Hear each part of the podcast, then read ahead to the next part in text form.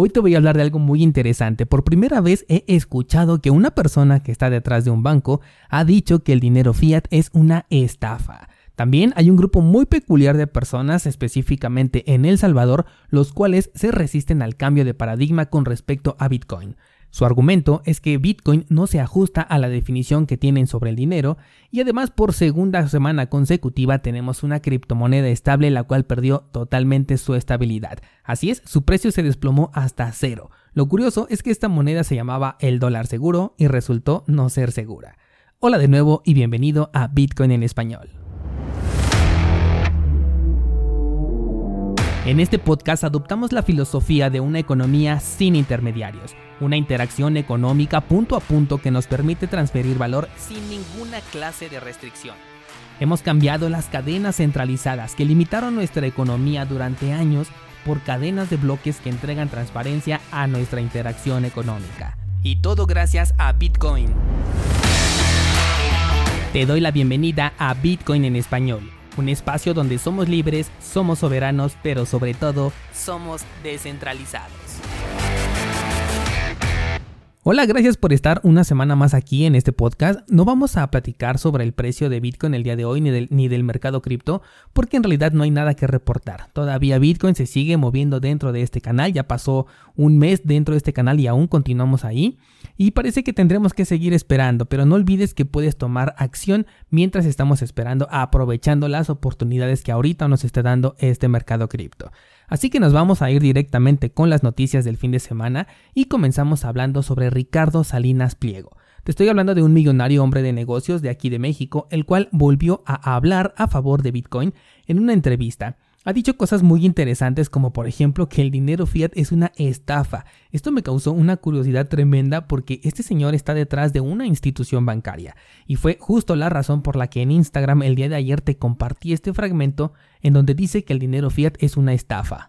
También hace mención a que Ethereum no tiene sentido al menos como reserva de valor porque su emisión es ilimitada, lo cual significa que en cualquier momento podrían decidir imprimir más por lo tanto, Bitcoin es la verdadera reserva de valor. El nuevo oro incluso se atrevió a decirlo posteriormente en sus redes sociales y esto la verdad es que atrajo mucho la atención no solamente dentro del criptomundo sino también fuera de él. Pero antes de que te hable de las reacciones que provocó este comentario, quiero aclarar un punto.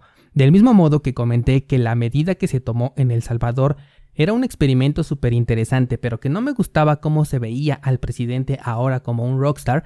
En este caso es exactamente lo mismo. Me causa muchísima curiosidad que por primera vez la persona que está detrás de un banco hable mal del producto del que se ha beneficiado durante tantos años, pero para nada aplaudo a este señor. Tampoco lo veo como una figura importante dentro del criptomundo. Por ejemplo, la semana pasada me estaban comentando que McAfee era una persona importante dentro del mundo de las criptomonedas y no es así. McAfee fue popular en este sector por andar promoviendo estafas y eso dista muchísimo de, lo que es el entorno de las criptos. Así que de este mismo modo, este señor es un empresario con una opinión que puede o no tener una intención por detrás, pero a mí lo que me importa es que la palabra Bitcoin llegue a oídos de más personas.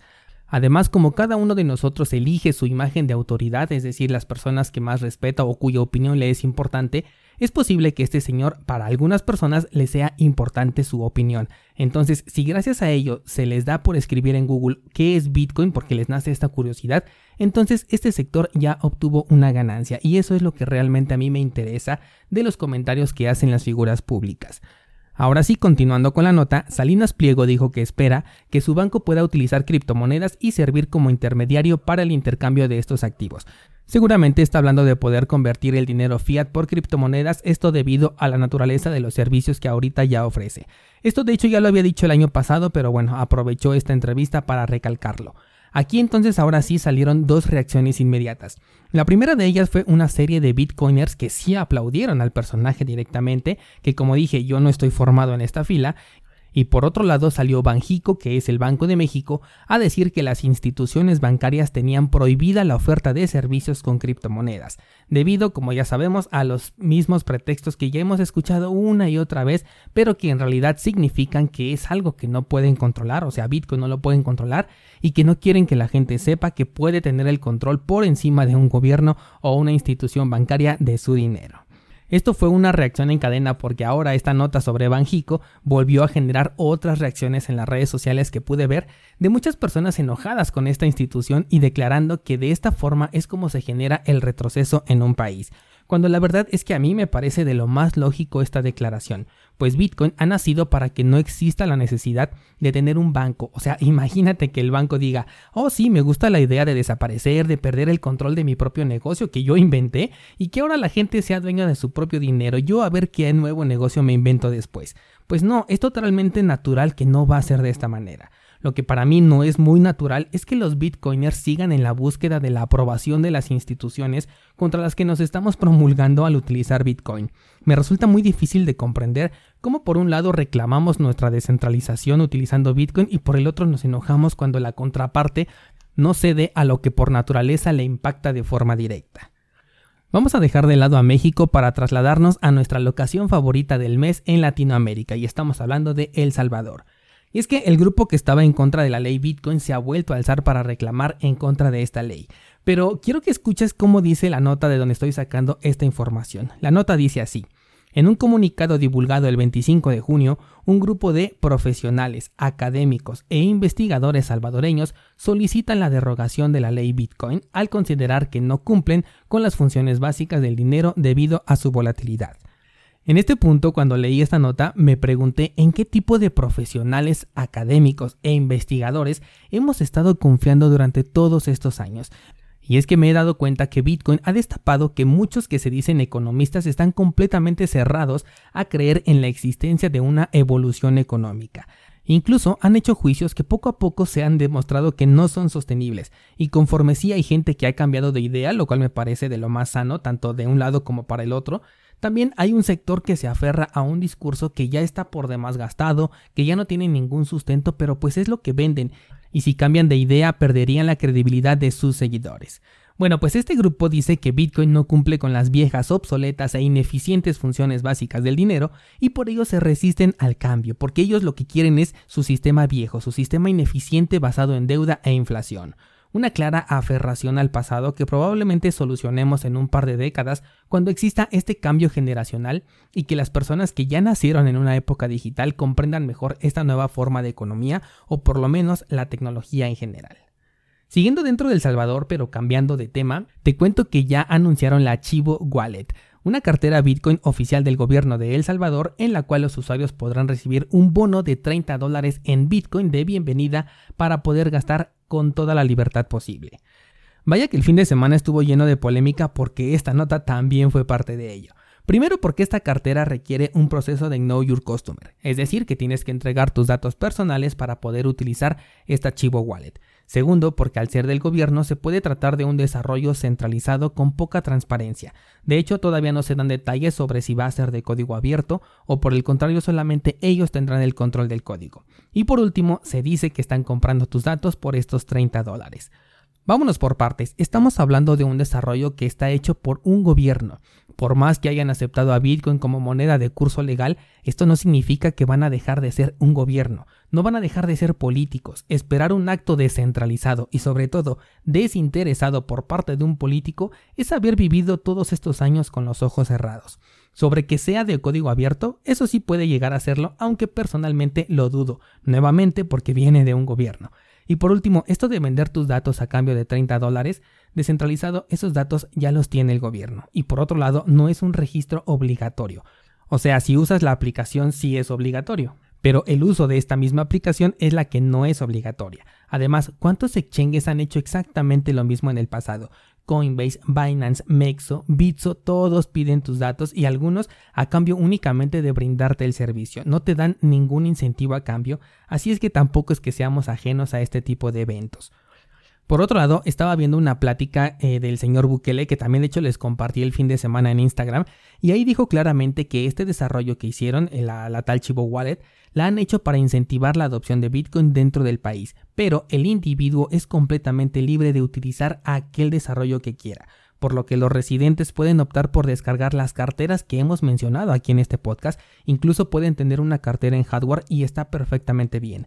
El gobierno solamente está poniendo una herramienta al alcance que seguramente le va a interesar a dos clases de personas, las que quieran 30 dólares gratis y aquellas que nunca se han adentrado al mundo cripto, pero que quieran dar el primer paso sin la necesidad de investigar ni nada por el estilo solamente confiando en que el gobierno les está facilitando una herramienta y simplemente la van a utilizar para ver cómo funciona y ya después pueden entonces elegir un desarrollo diferente si es que les interesa, ya que todo eso está a una búsqueda en Google de distancia. En esta nota a lo que le tenemos que dar relevancia es que tanto la palabra Bitcoin como 30 dólares en Bitcoin están llegando a más gente. Y no, no te están regalando dinero porque ese dinero viene de los impuestos que se pagan dentro del país, en todo caso, están distribuyendo nada más el dinero de la propia gente. Pero lo verdaderamente importante es que la simple palabra Bitcoin y una forma incluso gratuita de utilizar Bitcoin por primera vez está en la cabeza de más personas que el día de ayer. Ahora, estos 30 dólares que están entre comillas regalando en Bitcoin no van a poder ser cambiados por dólares físicos, por la sencilla razón de que están hechos para incentivar y conocer el uso que tienen las criptomonedas. Por supuesto que si solamente los transfieres a otra cartera que esté bajo tu control, entonces ya podrías cambiarlos ahora hacia dólares. Lo mismo si utilizas servicios, por ejemplo, como Hodul Hodul, o los llevas a un exchange o se los cambias a una persona por dinero físico, etc. Fuera de esos 30 dólares iniciales, todo monto que llegue a esa cartera o a cualquier otra puede ser intercambiado en ambas direcciones. Por último, vamos a cambiar ahora sí completamente de tema y déjame contarte que ayer una moneda estable llamada dólar seguro, pero en inglés, o sea, safe dollar, se desplomó su valor y cayó hasta cero. Por el nombre de la moneda seguramente ya te imaginarás que se trata de una moneda estable, una stablecoin de esas monedas algorítmicas que forzan a un activo a tener cierto valor a través de múltiples movimientos que manipulan, aquí se aplica el término manipulación, este precio para hacer que siempre valga lo que ellos quieran, que en este caso era el precio de un dólar.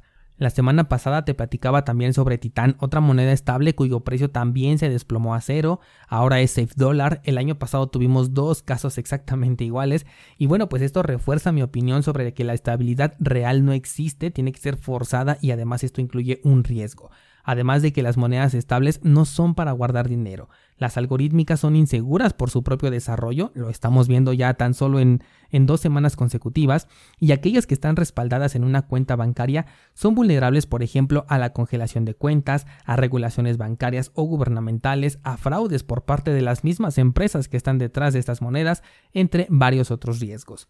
Esta empresa de, de, Safe Dollar pronto va a publicar cómo va a ser su estrategia para compensar a los afectados. Fueron robados 250 mil dólares, que hasta eso no es mucho comparado con otros eh, robos que han ocurrido dentro de este sector, pero para aquellos afectados pudo haber sido una gran parte de su dinero, por lo que aquí en este espacio siempre voy a sugerir que no guardes tu dinero en monedas estables, pero es simplemente una sugerencia.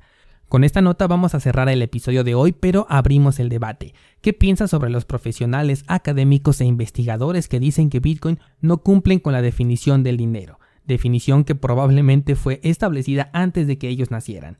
¿Qué opinas también sobre Banjico y su negativa frente al sector cripto? Y cuéntame también tu opinión sobre las monedas estables. ¿Ha ido cambiando tu percepción sobre estas criptomonedas o todavía te parecen una forma adecuada para guardar tu dinero por largos periodos de tiempo? Tienes el enlace a mi Instagram aquí en las notas de este programa publicado para que me puedas escribir que últimamente me han regalado debates de lo más interesantes. Así que estoy ansioso esperando tu comentario y mañana continuamos aprendiendo.